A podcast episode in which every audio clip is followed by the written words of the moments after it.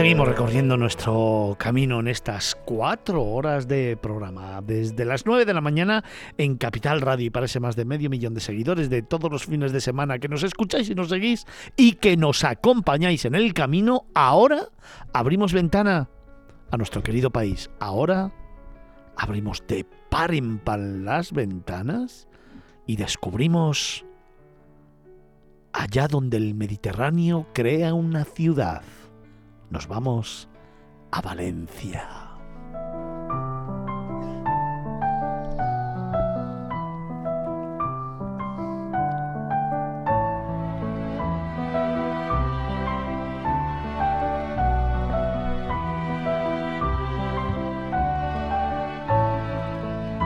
Y es que el cielo azul y el agua clara del Mediterráneo se unen para coger un lugar cargado de contrastes, una población que ha sabido obtener en su desarrollo lo mejor de ambos y así ir evolucionando desde la Valentia Edetanorum, valor de los edetanos, de los romanos, a la Medina Aturab o ciudad de la arena de los árabes, por encontrarse a orillas del río Turia.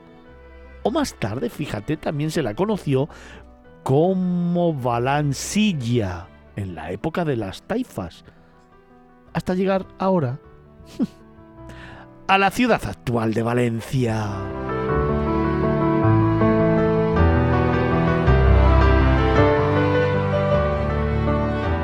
Ciudad de convivencia que espera serena al viajero, ofreciéndole un casco histórico donde conocer numerosas leyendas y curiosidades, junto a una expansión moderna, equilibrada y un litoral magnífico, cargado de luz, donde el agua juega con su constante vaivén con la arena de la playa. Una luz recogida por el artista Joaquín Sorolla de manera absolutamente sobresaliente. Felipe, hay mucho y mucho donde elegir, ¿eh? Puedes, puedes eh, elegir todo lo que tú quieras. Lo importante es centrarte eh, por dónde quieres empezar. Eh, yo, si te parece bien, hacemos un itinerario y vamos contando un poco lo que, lo que vamos viendo por el camino. Me parece bien. Bueno, pues yo comenzaría... a mí ya sabes que yo soy enamorado del tren y la verdad es que Valencia está comunicado por tren maravillosamente, tenemos el alta velocidad y eh, como luego vas a, patear la ciudad, pues es mucho mejor. Eh, yo llego, llego a, Valencia por la, en el tren. Pero en la estación antigua, no en la de la no, ¿eh? en la estación antigua, que es la que lleva al ayuntamiento. La antigua, que es la que la que merece la pena. Lo que pasa es que tú tienes que llegar en tren a la nueva, a Joaquín Sorolla, y luego es un paseíto o hay un autobús que es gratis que te lleva a la, a la antigua, que es una verdadera joya. O sea, es una, bueno, es una obra donde salen todos los regionales y es una obra del modernismo valenciano. Es una obra que tiene, pues fíjate, si te digo que, se empezó a construir en 1906, pues tú me contarás la cantidad de años que tiene. O sea, las matemáticas, pues ya sabes, eh, restas de ahora entonces y calcula los años. El vestíbulo es una, una verdadera maravilla, tiene una riqueza ornamental que, bueno, yo, únicamente la puedo comparar, eh, lo he encontrado parecido, con la estación de tren de Toledo. El artesanado que tiene es una, una verdad, y esta pues tiene unos azulejos, es, es muy, muy, muy, curiosa, muy, muy interesante. Y eh, quizá, quizá, eh, podríamos compararlo, mm, valga un poco la distancia, con la de Oporto, donde está todo, todo lleno de azulejos, esta tiene unos cuantos, no tiene, pero vamos, la verdad es que merece la pena comenzar allí eh, cruzas la, avenida principal, dejas a mano derecha la Plaza de Toros y ya te metes por una de las calles, cualquier calle de las que salen enfrente, para avanzar rumbo al ayuntamiento, rumbo a la plaza.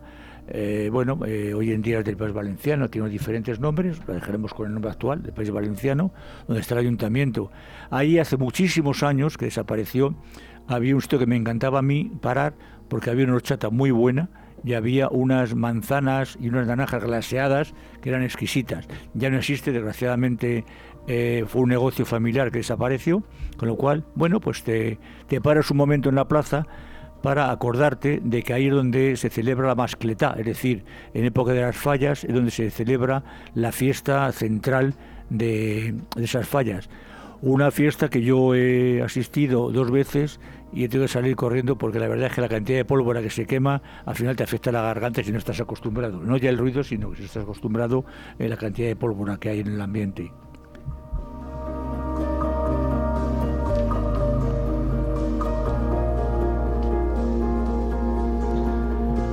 Después de visitar el ayuntamiento hay que ir descubriendo poco a poco las calles, esas que te invitan a adentrarte rumbo al casco histórico, con calma, degustando lo que se puede apreciar a simple vista y lo que se esconde.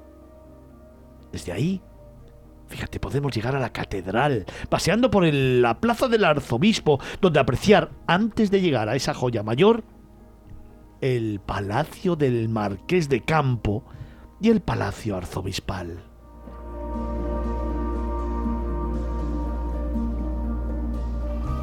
y así observar el cimborrio exterior del Templo Mayor de Valencia y a su lado uno de los símbolos más reconocidos de la ciudad, esa torre de 50 metros de altura, Felipe, al que conocemos como el Miquelet. Sí, señor señor, eh, la torre de, la torre Miquelet eh, o de San Miguel, en valenciano Miquelet, que realmente eh, su labor es el campanario de la catedral. cuando se construyó, pues se conocía como el campanario nuevo, pero realmente es el campanario, su nombre definitivo de la catedral. Y por cierto, se llama Miquelet porque se fue bendecido el 22 de septiembre de 1418, día de San Miguel, y la gente, pues popularmente, o sea, no había, no, no había una decisión de la iglesia ponerle un nombre, sino que la gente dijo, vamos a ver cómo se bendice eh, el Miquelet, el San Miguel, y ahí fue como se quedó el nombre del Miquelet. Para subir hasta allí, pues eh, son, se puede subir hasta arriba, son 207 escalones, eh, bueno, hay que pensárselo un poco, pero pero a la bajada tiene su recompensa, que es tomarte en la Plaza de la Reina una horchata. Con lo cual, una o dos o tres o lo que te haga falta de horchatas. A mí me gusta tomarme medio litro de horchata. Y así repongo fuerzas. ¿Y con qué lo acompañarías? Hombre, con unos fastón, unos faltón que son faltón que son una, verdadera maravilla. Eso es un bollo ahí para mojarlo y bueno, ya has repuesto todas las fuerzas que tenías perdidas.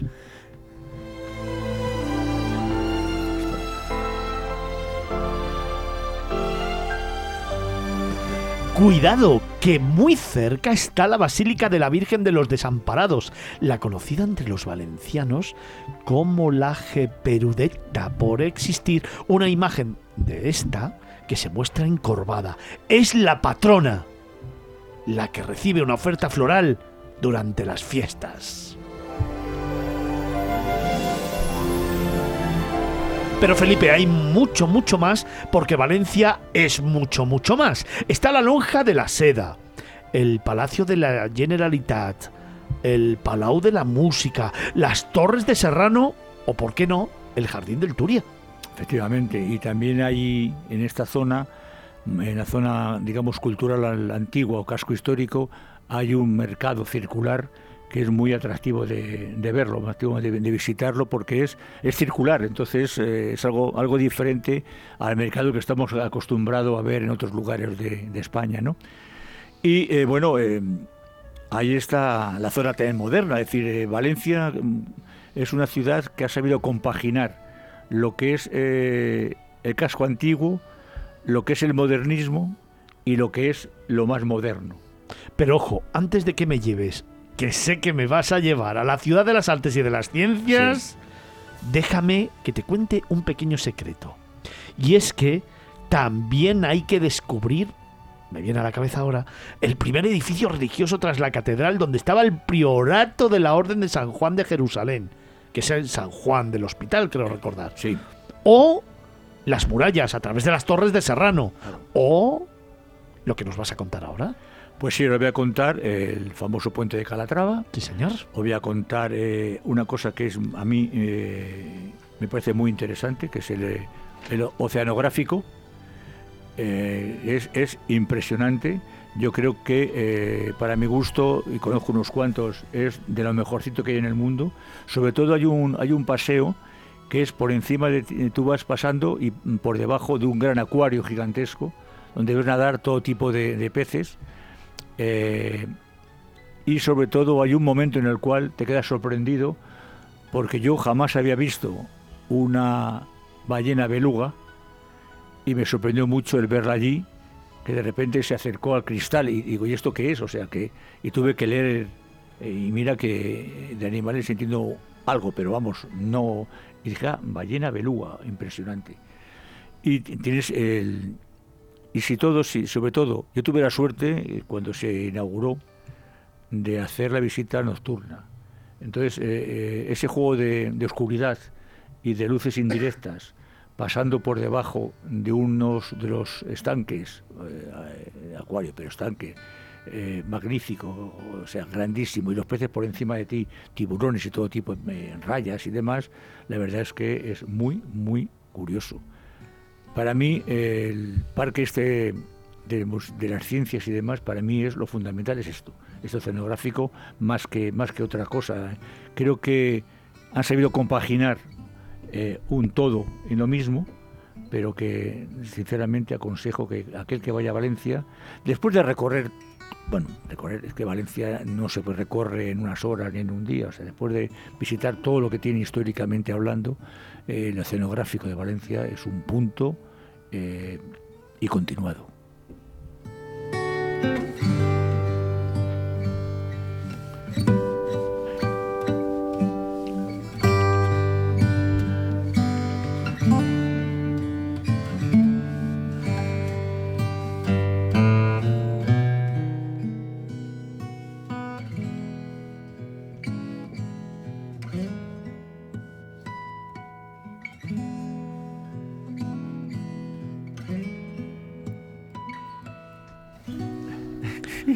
Pero hay mucho más. Mucho más, porque luego aparece de pronto el Mediterráneo. Ese mar que es santo y seña de Valencia y que no puede dejarse de lado en cualquier visita que se lleva a cabo de la ciudad. La playa de la Malvarrosa se abre en el litoral con su fina arena y sus aguas que ayudan a recordar los cuadros de Joaquín Sorolla, esos pescadores de su tiempo con las redes esos niños jugando con las olas, ese colorido tan luminoso, tan amante de la naturaleza, y que no sé por qué a veces nos viene a la cabeza.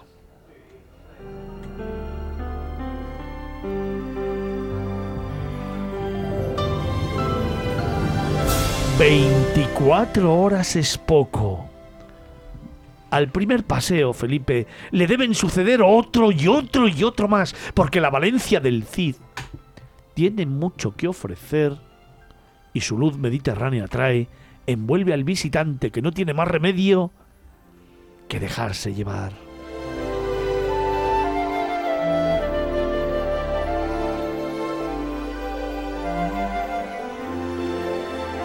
Y qué mejor que dejarse llevar por los modernos medios de transporte que hay ahora, eh, aunque tú cuando llegues allí vas a recordar siempre el tranvía de la Malverrosa, la obra de Manuel Vicente, pero sin embargo ahora eh, se ha cambiado por un transporte mucho más moderno, que es el metro ligero, con el cual llegas al Mediterráneo, llegas a la Malvarrosa, llegas a otra playa también maravillosa, que es eh, la Patacona, eh, hay un paseo marítimo eh, impresionante donde puedes recorrerlo al borde del mar y ya eh, enlazamos, aunque la hora que es, bueno, ya las, tripas me rugen, enlazamos con los chiringuitos, modernos chiringuitos porque el chiringuito de Cañas y Barro, que diría Blasco Ibáñez, ha desaparecido y ahora son ya chiringuitos más tipo restaurantes pero no importa,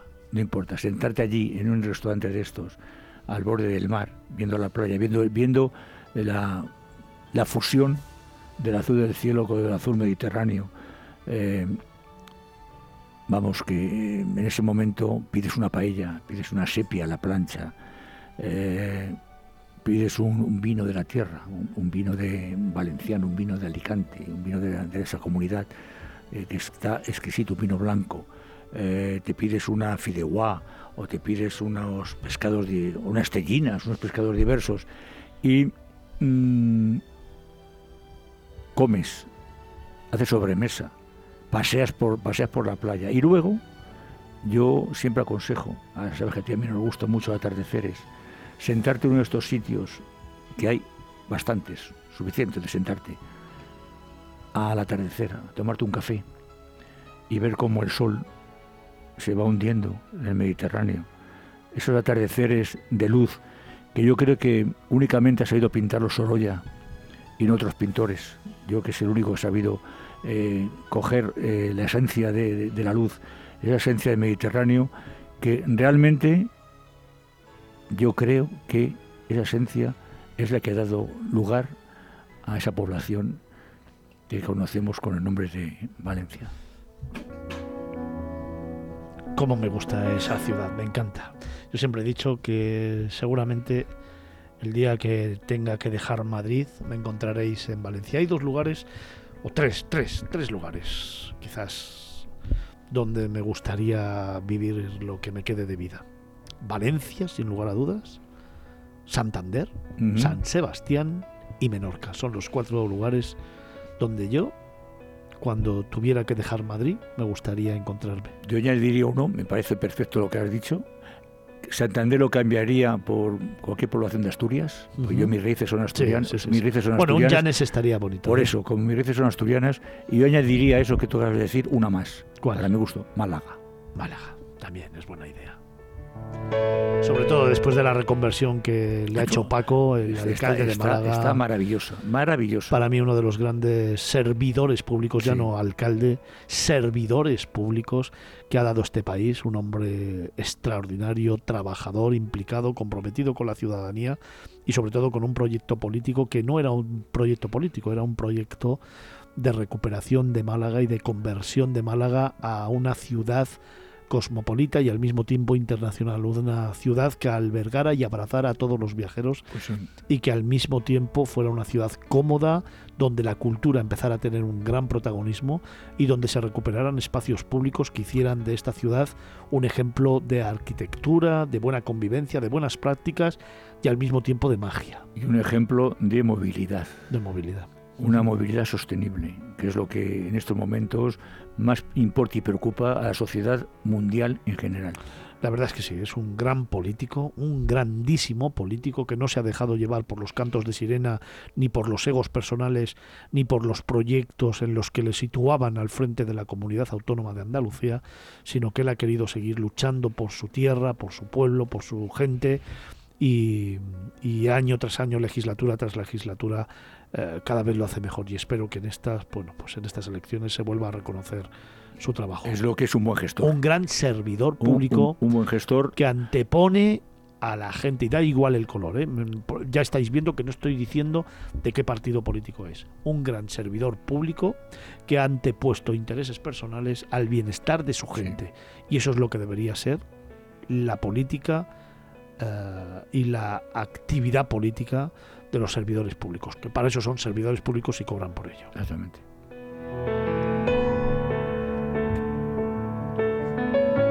Vincenzo, tú también conoces, eh, conoces Valencia. Sí. Un rincón, venga, para ti, un sitio.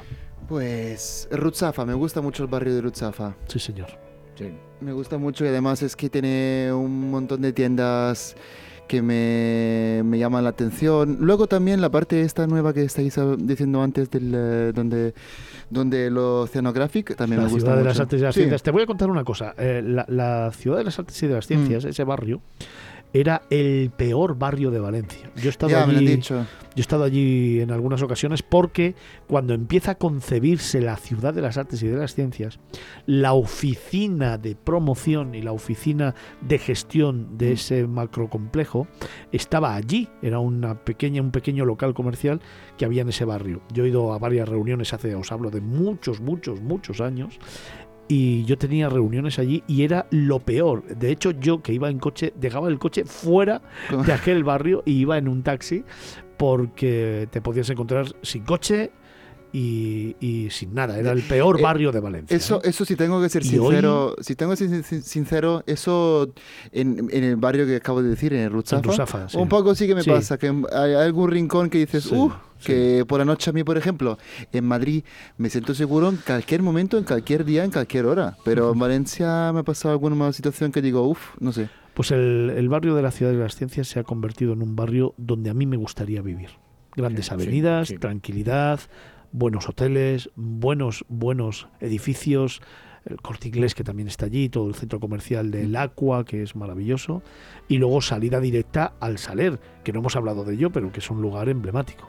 No, no hemos comentado nada de, del Saler es que se nos va el tiempo, se nos va el tiempo.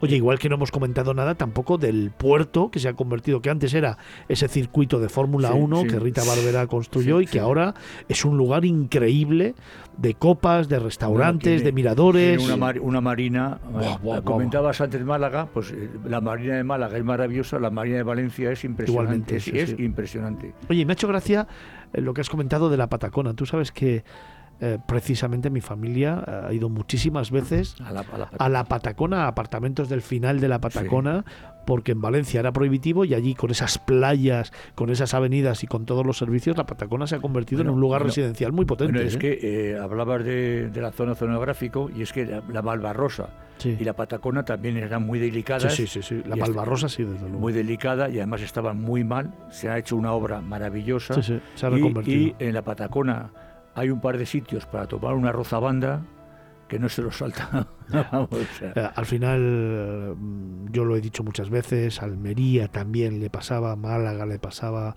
Valencia la pasada le pasaba, vivían de espaldas al mar y son ciudades que tienen que vivir de cara al mar como Alicante. Es decir, todas esas ciudades que tenemos en el Mediterráneo, que realmente, Tarragona también en su momento, ojo, también le pasó, vivían de espaldas al mar, cuando realmente el mar es lo que les da la vida, ¿no? Y, los procesos de recuperación de esas ciudades, bueno, los ha convertido en, lugares mágicos. Valencia ha sido nuestra protagonista en esta ventana que hemos abierto a conocer España, en la firma de Felipe Alonso, el profe. Fantástico trabajo, amigo. En Valencia nos vemos. En Valencia nos vemos. Nosotros nos acercamos a las 12 del mediodía. Dame tan solo unos segundos para hacer un receso y regresamos. Tenemos muchas cosas que contarte aquí en Miradas Viajeras.